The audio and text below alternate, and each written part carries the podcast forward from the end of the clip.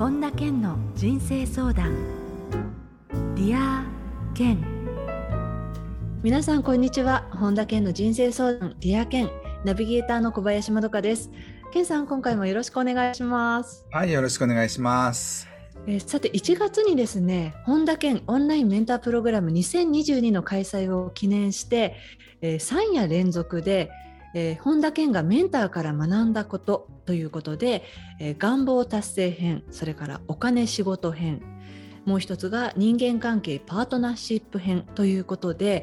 えー、これが Facebook ライブとそれから LINE とクラブハウスで同時配信ということで行われたんですけれども反響すごかったんじゃないですか健さんこれ。そうですね、うん、もうこれだけで、あのー、まだちゃんと見てませんけども多分67万人かもうちょっとの人たちが見てくださった計算になりますね。ねあの改めてその検査のお話を伺っているとあそっかこんなにメンターからって学べることってあるんだなって改めて感じたんですけれども、うん、きっとそういうふうに思いながら参加していた方も多かったんじゃないかなって思うんですがその例えばその願望達成にしてもお金にしても人間関係にしてもそのまだまだ学べるなって考えた時にでもなかなかその実際にメンターって自分にとってはやっぱり憧れの人でもあるので、うん、あの気軽にね話すというよりはちょっとこうこちらも緊張してしまったりあの気負ってしまったりするところがあると思うんですけれど例えばケンさんがメンターから何か学びたいって思う時ってこれについて質問したいなってあらかじめ準備しているのかあるいはもうポンポンこうメンターと話しながらそういう質問が出てくるのかというのがその質問ってすごく難しいと思うんですよ。後からあああれを聞いとけばよかったなとか何であの時あのこと言えなかったのかなとかって思うことも多いと思うので検査の場合どうなのかっていうのをちょっとここで伺いたいなと思いまして。はい、ありがとうございます。まあ、それ自体がすごいいい質問だと思うんですけど、まあ、まどかさんはね、本当にこう、インタビュアーの天才だと思うんですけど、その、まあ、僕はそうじゃなかったから、その、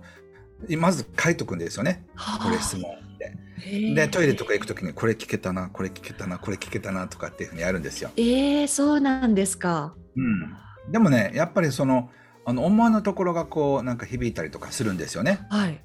こう、そんなこと聞こうと思ってなかったのに、失敗からどうやって乗り越えたらいいかってことを教えてもらったりとか。はい。例えば、その、どういうふうに人にお願いしたら人が動いてくれるのかっていう話になったりとか。うんあるいは自分が想定外のそのなんかテーマも出てきたりとかしますよね。はい。なんかそういうふうな自分は考えてもいなかったけど結構絵っていうようなテーマを教えてくれたりとかそういうことが多いような気がしますね。ああでもその健さんでもそうやってメモしたり準備してっていうのがちょっと新鮮な感じだったんですがそれはあの若かりし頃ですか？それともいまだに健さんはメンターからこのメンターからこれを聞きたいっていう時はあらかじめ準備されたりしていますか？まあ、あの、あらかじめ準備というほどではないですよね。まあ、メモ程度のものなので。えでもやっぱりせっかく、例えば、その、たったね、その数人から初めて上場企業のものを作ってしまったような人っていうのは、うん、ゼロからことを起こすってことに慣れてるわけですよね。はい、やはりそういった人たちに関しては、これは聞きたいなとかっていうのがいっぱいあるわけですよ。えだからそういった意味で、そういう、あの、ことは、この、この5つは聞いと聞いときたいなっていうのを書いとかないと、やっぱ漏れますよね。漏れます。うん。だからできるだけ僕は書くようにしてます。へそういう時あの、例えばメンターからすごくいい言葉をそのもらった瞬間って、うん、どうされます？すぐにメモしたりします？それとも、頑張って覚えて後からメモしてあのね、それタイプによるんですよ。メモした方が、よし、お前はちゃんと聞いてるなって評価してくれる人もいれば、うんお前、飯食ってる時に手帳なんか出すなっていうメンターもいるんですよね。ああ、そっか。そうそうそう。だからそれは、この人は、まあ、僕はメモを書くことに対して、よし、人の話を聞いて、お前は合格だって思うタイプなのか、うん、お前、人の話ちゃんと聞けよっていう 両方いるんですよ。じゃあ、それはやっぱりその相手を、そのメンターがどういうタイプかっていうのをきちんと理解して知ろうとしないと、逆のことしちゃいますよね。そうそうそうそう。同じことやってたら、うん、もう激怒りされてお前なんか二度と会いたくないとかっていうふうに言われたりもするし、うん、めちゃくちゃ評価が上がったりとかするんですよ。全く同じことしてても。これがねメンターとの付き合いの面倒くさいところでもあり、なんかこう賭けに出るみたいな。そうですね。こっちのタイプだと思ったら全然違ったみたいなね。はい。ああでも人間ですもんね。メンターもね。うん、そうですね、えー、なのででもそれが面白かったりするんですよ。あね、ということであのあその3夜連続の見逃してしまったっていう方もいらっしゃると思うので、はい、の動画のアーカイブが本田健公式 YouTube で公開されていますのであのあちょっとすぐにでも見たいっていう方は今からでもご覧いただけますのでそうですね、ね、見てください、はい、ぜひチェックしてみてください、めっちゃいいこと言ってますよ。ね。またあのいいですよね。こう自分のタイミングで見れたりするっていうのもいいですね。アイカブに残ってると。そうですね。はい、はいえー、それでは本田健の人生相談デア健今日も最後までお楽しみください。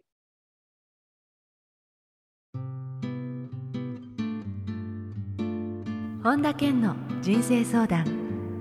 Dear 健続いては人生相談のコーナーです。このコーナーではリスナーの方からいただいた質問に健さんに立体話法でお答えしていただきます。まずはラジオネーム長尾さん。え健さんこんにちは。あこんにちは。35歳未婚の男です。大人になればなるほど人生が不幸になってしまっているみたいで、えー、辛いです。SNS を見ると周囲はそれなりの収入を得て結婚して子育てをしたり家を購入したりそんなのを見ていると何のために生きているのかという気持ちになります。趣味という趣味もなければ何かにやりがいを感じるということもここ何年もないです。どうやって生きがいを探したらいいでしょうかという質問です。はい。まず2つあると思うんですよね、はい、1つはまず日常的に楽しいと思うようなことを増やさないと、うん。そのいきなり着替えって言っても難しいんですよ。うん、でそのあの楽しいっていうのは基本的には人間関係です。はい、これは例えばそのこう、まあ、男性がいいか女性がいいかによっても違うんですけど、まあ、でもパートナーがねあのパートナーまでいかなくても男友達女友達を持つってことはとても大事だと思います。うんで何の趣味もなかったとしても彼女か彼氏がいたらもうそれだけで結構幸せになれるもんなんですよね。うんであと自分の人生何が足りないのかってことも考えていってもらいたいんです。はい、でそれがあの、まあ、2つ目につながっていくわけですけども自分が何をやればすごく心が満たされるのかってことを探す旅に出るってことですよね。だから日常的に楽しいことを増やしていくっていうのがこちらであるとしたらもう少しちょっと長期的にこう幸せになっていくっていうことを、えー、考えていくっていうこの両輪が必要だと思います。うん。なんかこのねこのメールにも書いてますけれどもその SNS を見るとね、うん、あの周りがやっぱりよく見えたりそれからある程度の年齢を超えると男性も女性もそれこそあの家族が増えましたとかマイホーム買いましたとか、うん、なんかそんな感じの内容があるとどうしてもそういう人のいい部分と比べてどんどん自分が焦ってしまうようなことって経験してる方って多いんじゃないかなって思うんですけれどもあのでもこの情報が溢れている中で SNS を見ないっていうのもまたちょっとあれですかね。そういう情報を断つそうですね。でもねそれがあのなんかそれを見て幸せにならないんだったら見ない方がいいと思いますよ。あね。それで自分が焦ってしまうんだったらばある程度そこもカットして。そう僕ならフェイスブックをやめるかな。うんうん、例えばこういう魔法のね、小さな小箱があって、これを見たらあのその分だけ不幸になる小さな箱があったとしたらわざわざそんなの持ち歩いて見ます？1日5回も。見るたびに気分が悪くなる箱。ねえそうだからあまりこうね不幸なこととか困ってることってそういう公には出さないからいい部分だけの塊じゃないですかこういうものって。そうだからねそのあの結婚しました子育てですって言いながら旦那さんが帰ってこなくてイライラしてたりとか、ね、ありえますもんね、うん、十分ね。そういうことはいっぱいあるから、だから自分が自分にとって何が幸せなのかってさっき言いましたけども、うん、それを見つけて他の人と比べないってことはすごい大事だと思います。ですよね。まずはだから自分自身に集中してっていうことですよね。そうででもでもねその今自分のあの人生に足りないものがあるとしたら何が足りないのかってことですよねひょっとしたらパートナーは必要ないと思うのかもしれないし、うんでももっとやりがいのある仕事が欲しければそちらの方にフォーカスしていけばいいわけだし、うん、あのいずれにしても自分が本当にそれが欲しいな必要だなと思ったら手に入ると思います。はい、えー、質問ありがとうございました。はい、ありがとうございます。えー、続いてラジオネーム佐賀さんです。えー、自分の会社ではメンター制度が導入されていますが正直今のメンターにあまり期待ができません。かわいそう、うん、いろいろ相談をしてみたのですが共感されにくく結局は自分のやっていることが間違っていると言われているような気がして不安になりますこういった関係性の場合私はメンターから何か得ることができるのでしょうか？相談してメンターを変えてもらうべきなのでしょうか。これあの会社でのメンター制度っていうのは一方的に割り当てられるものなんでしょうかね？このお話伺うと。そうでしょうね。だからやっぱりその場合にはもう変えてもらうのが一番いいんじゃないでしょうか。そうすると健さんその会社内の人間関係でまた角が立つとかなんかありそうですよね。でも簡単にもっとさっぱりあの人に言って乗り換えられたらいいですけれどねそうですねでもそんなこと言ってたらその自分が成長できなくなっちゃうわけだから、うんそういう細かいことはもう一旦忘れないと。うん、うん、だから今2つの選択肢があるわけですよね。はい、1つはあんまりなんかしっくりくないメンターと付き合ってどんどんセルフイメージが下がっていく。うん、まあ、一時的になんか嫌かもしれないけどあの断り方っていろいろありますよね。うん、でそれをあのリスクを取ってでも自分の新しいまたメンターにかけてみるって。でこのメンターが最高だったらなんでこの人とずっと3年もいたんだろうって3年後に後悔する可能性もありますよね。思っちゃいますよね。うん。だから例えば僕ならあの今ついてくださってるメンターがすごすぎて、あの自分にはちょっとなかなかあのついていけないんですってもう少しあの違うタイプの方がいいんですけどって例えばすごすぎてとかね、優秀すぎてとかっていうふうに断られたら、まあちょっと嫌だけどなんかまあ、うん、仕方ないなみたいに思うんじゃないでしょ。う、ね、なんかあれですねお見合いを断る時の文言みたいな感じですよね。うん、あの方私にはもったいなすぎますみたいな感じで言えば、はい、まあねそこまで悪くないですよね。そっか。そうするとその、うん、合わない相性が合わない相手を無理やりメンターにっていうのはじゃあ結論としてはやっぱり難しいっていうことですね。まあ、その方が、うん、あのいいんじゃないでしょうか、うん、うん、もちろんねそれで頑張るっていう手もありますけど、え。ー、でもそれで頑張れる人だったらあのそういうふうにはなってないと思うんですよね。ですよね。はいということで質問ありがとうございました。りがとうございました。続いてラジオネーム秋田さんです。けんさんこんにちは。こんにちは。私は人を信用することができません。友人にしろ仕事関係の人にしろ結局自分が一番でこちらが助けてあげたことをしても向こうは忘れてしまいます。もちろん自分が助けてもらった時には必ずその分何かの形で返しています。自分の正義を振りかざしていることは分かっていますが、どうしても自分が損をしている気がしてなりません。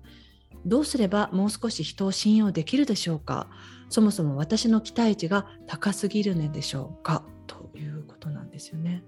はいありがとうございます。この秋田さんはね信用できないんじゃなくてその寂しい人なんですよ。うん、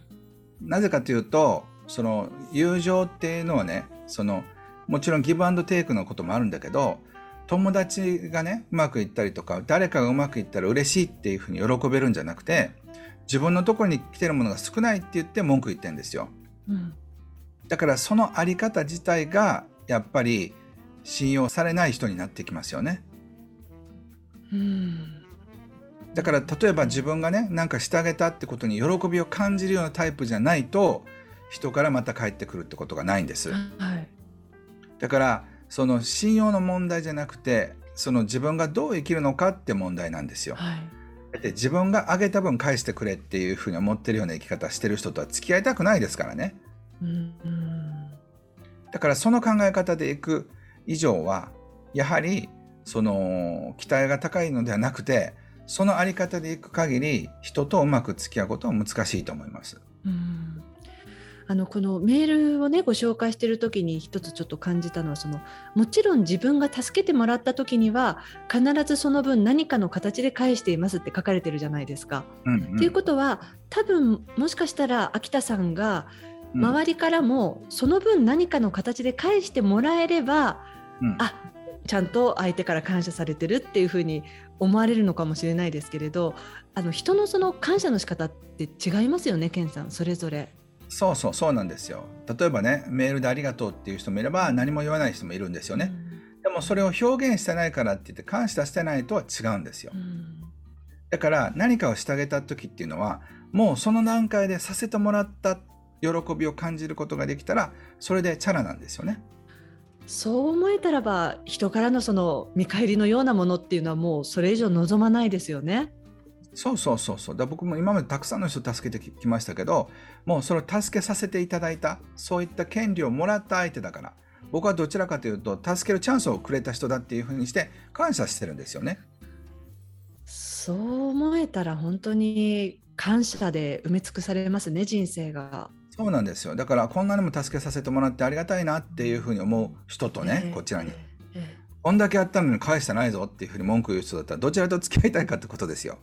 そうですね。だから基本的には何かしてあげてるんじゃなくて何かをしてくれ成人になっちゃってるってことなんですよね。そう。だからくれくれ成人だとそれは信頼できませんよね。これで、ね、考えてみてください。自分がしたこととあのしてもらったこと全部マイナスにしたらやっぱりしてほしいしてほしいってエネルギーだけ残ってるってことなんですよ。だから言ってみればしてあげたい人間なのか、何かを欲しいも人間なのかっていうことにもなりますよね。そうですねでまたそういうものって本人が口にしなくてもなんかこのあの毛穴から出るというか雰囲気から相手って感じるものですよねきっと。そうそうそうだからどうせやってくれないんでしょってひねくれた状態にいたら信用できなくなるのは当たり前だし信用されなくなるのも当たり前ですよね。だからどっかでその考え方を変えない限りその孤独の淵にやっぱりあの沈んでいくのは仕方ないと思います。でそしてねそれは自分が真似てることなんですよね。もう本当今健さんおっしゃったようにちょっとその考え方をカチッと変えるだけで今のその周りからそのあなんか信用できないなっていうものがまたガラッと変わりそうなそんなこう展望も感じるんですけれどね。そうですね少しの考え方が変わるだけで違いますよね。そうです、ね、そしてね、ええ、やっぱりこうずっと与え続けてたらその人は上がっていくんですよ。はい、だってそのプラス感情が増えるわけだから。はい、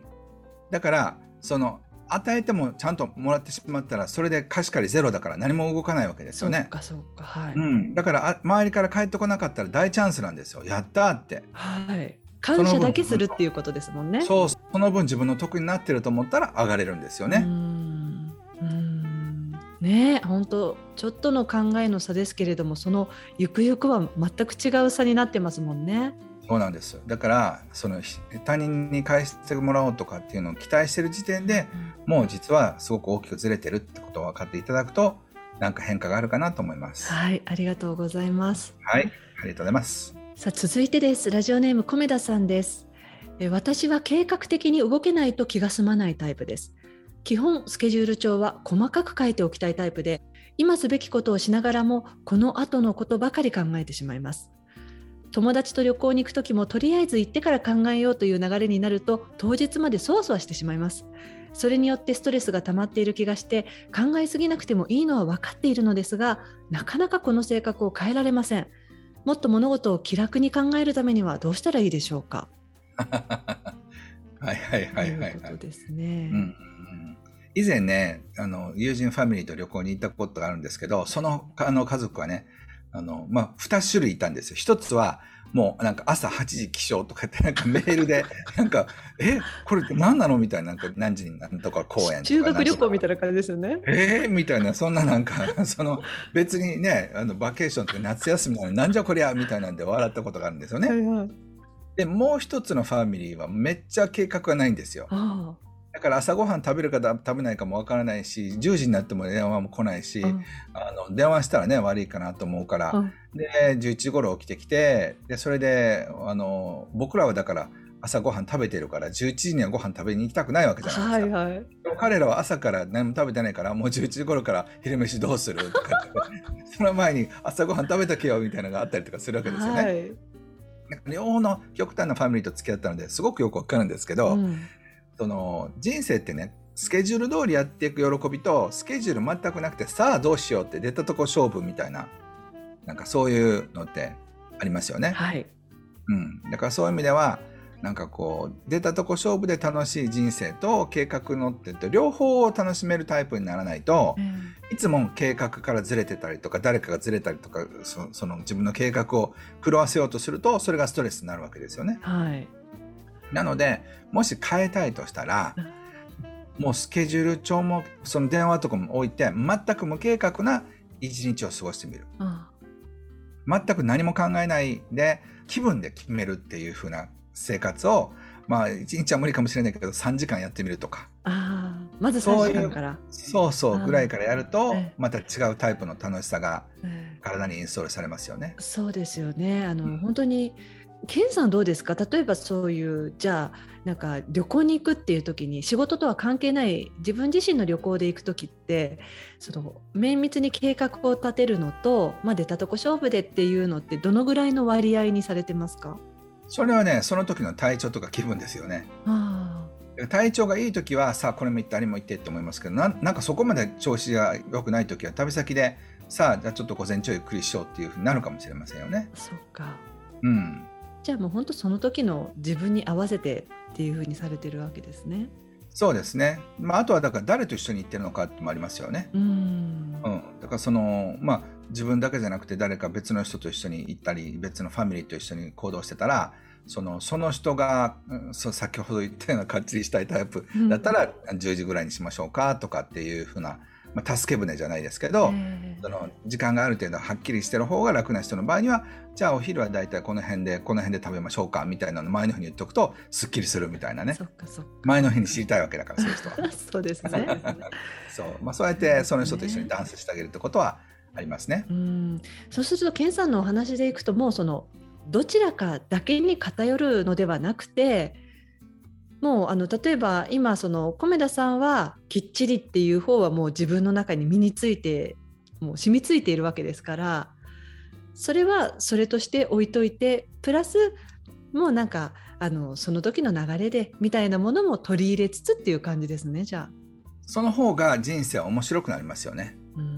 うん、でそしてうまくいかなくなった時に、うん、自分のそのスケジュール通りにうまくいかなくなった時のストレスが減ると思います。うん、そうですね。うん、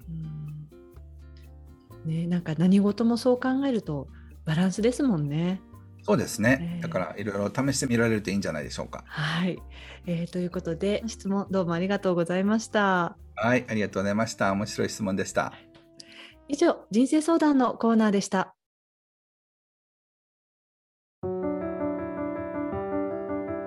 本田健の人生相談 Dear 健続いてはハッピーライブラリーです。皆さんが人生を幸せにより豊かに過ごせるための特別な一冊をご紹介しています。それでは最初の一冊目ご紹介ください。はいえ引き寄せの法則エイブラハムとの対話エスター・ヒックスジェリー・ヒックスという人が書かれた本ですね。あのこの方たちのその引き寄せの法則っていうのも本当に長年のベストセラーですよね、ケンさん。はいはいはい。ねあの次回のねオープニングでこのあの翻訳、健さん、引き寄せの本の翻訳も今、ちょうどされているということなので伺いたいんですけれども、はいあのね、いろいろとこのエイブラハムとの対話っていうそのエッセンスがまた改めて知ることができるっていうのも面白いですよね。そうですね。あのそれについてはまたじっくりお話しましょう。はい、お願いいたします。はい、続いての一冊を教えてください。はい。最適化の世界、並木義和さんという方が書かれた本です。はい、もうあのね、ケンさんの周りのそしてこの番組のあのご覧になっている方も聞いていらっしゃる方もあもう並木義和さんってご存知の方多いと思うんですけれども並木さんのこれは一番新しい本なんでしょうか？そうですね。あのー、並木さんってあのこの間ね武道館でも大きなイベントやられてましたけど今すごくこう人気のスピリチュアルの世界では有名な方なんですよね。えー、この方がねなぜ引き寄せの法則がうまくいかなかったのかってあの帯に書いてありますけど、うん、すごいねワクワクしながら読みましたのでぜひ皆さんも読んでください。はいありがとうございます。はい。えー、このコーナーではあなたからのおすすめの一冊も募集しています。ディアケンアットマーク iOffice.com までお送りください。以上、ハッピーライブラリーのコーナーでした。それでは、ケンさん、今日の名言をお願いします。美しい景色を探すな。景色の中に美しいものを見つけるんだ。ゴッホ。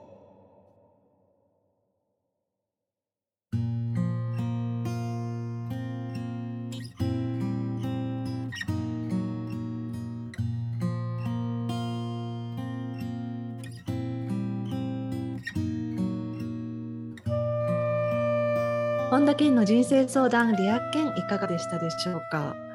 あのちょっとこのエンディングではね普段とちょっとテイストを変えて健さんのプライベートなところというところであの健さん最近映画って見られました？僕ねできるだけあの映画はあの見るようにしてるんですけど。そうなんですか。はい、えー、あの最近だと「マトリックス」を見ましたねもうなんか結構すごいですよね。あの反反響がすごいですよね。すでに。そうですね、ね、でもあのあのアベンジャーズとかみたいなその旬なシリーズじゃないので、うん、だから僕みたいなおじさんとかある程度の年齢がいってる人じゃないとそのマトリックスって何っていうのは知らないんじゃないかなと思いますけどね。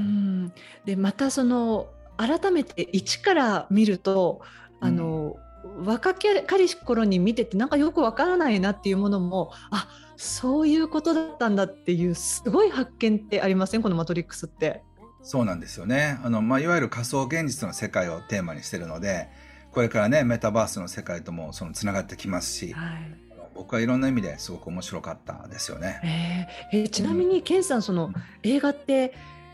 大体その平均月どのぐらい映画館に足運ばれたりしてるんですか？あの去年はね忙しすぎたのと、まあ、コロナで、えー、あのそうでなければね大体月に1本か2本見てますね。あそうなんですか。えー、じゃあまたねちょっとそのあたりでなんかおすすめのものあったら伺いたいなと思いますのでよろしくお願いします。はいこちらこそ。さて本田健オンラインサロンでは毎月980円でサロンメンバーのみが視聴できる健さんのオンラインセミナーや特別ゲストとの対談などいろいろなコンテンツを配信しています。えー、今年の1月11日から毎月100円で600回以上のディアケンのバックナンバーが聞き放題のディアケンプレミアムがポッドキャストでスタートしました。 Voicy では毎朝無料配信中の本田健の1分間コーチング、そして月本田健の書き下ろしの新刊が読める本田健書店やまた最新情報に関しては本田健の公式ホームページや LINE アットなどで配信していますのでぜひご覧ください。ということで健さん今週もどうもありがとうございました。ありがとうございました。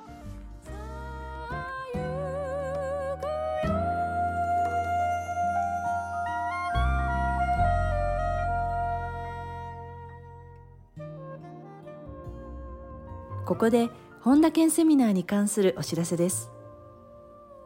2月19日土曜日。本田健が世界中のメンターから学んだ人間関係の秘密が開催されます。詳しくは本田健公式ホームページよりご確認ください。